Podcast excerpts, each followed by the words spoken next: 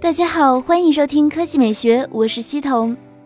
虽然一加五 T 还没有正式发布，但无论是外形还是配置信息，都已经满天飞了，基本上没有任何秘密可言。唯一待揭晓的悬念只有价格。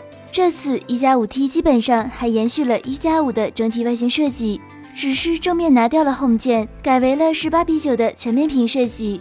相比一加五来说，一加五 T 的屏占比更高，因此也带来了更高的颜值。但也正是因此，其指纹也不得不后置。据说一加五 T 的后置摄像头也有升级。可能是新的一千六百万像素 IMX 三九八加上两千万像素 IMX 三七六 K 的组合有关，光圈都是 f 一点七，但依然不支持光学防抖。今天晚上，一加 CEO 刘作虎在微博上自曝了一加五 T 的拍照样张，并配文称暗光下的世界别有趣味。这应该是在暗示一加五 T 的夜景拍照能力会有明显提升。从配图来看，一加五 T 在暗光环境下。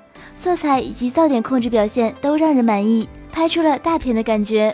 不过，由于图片经过了压缩，相机的具体参数还无法确认。科技美学微信公众号的新闻：一加五 T 开箱上手视频，外媒憋不住了。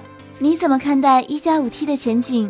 百分之四十选择不看好，百分之三十二选择等上市看看再说，百分之二十七选择看好。RBZ 评论。OPPO R 十一 S 高配版曝光，木的木评论感觉一加三 T 的设计更棒，五和五 T 都太大众脸了。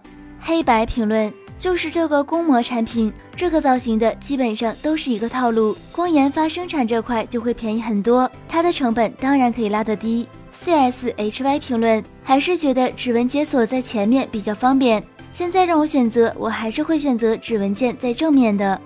理想国评论感觉一加做的不错，价格也很良心，只要配置跟上了就挺好的。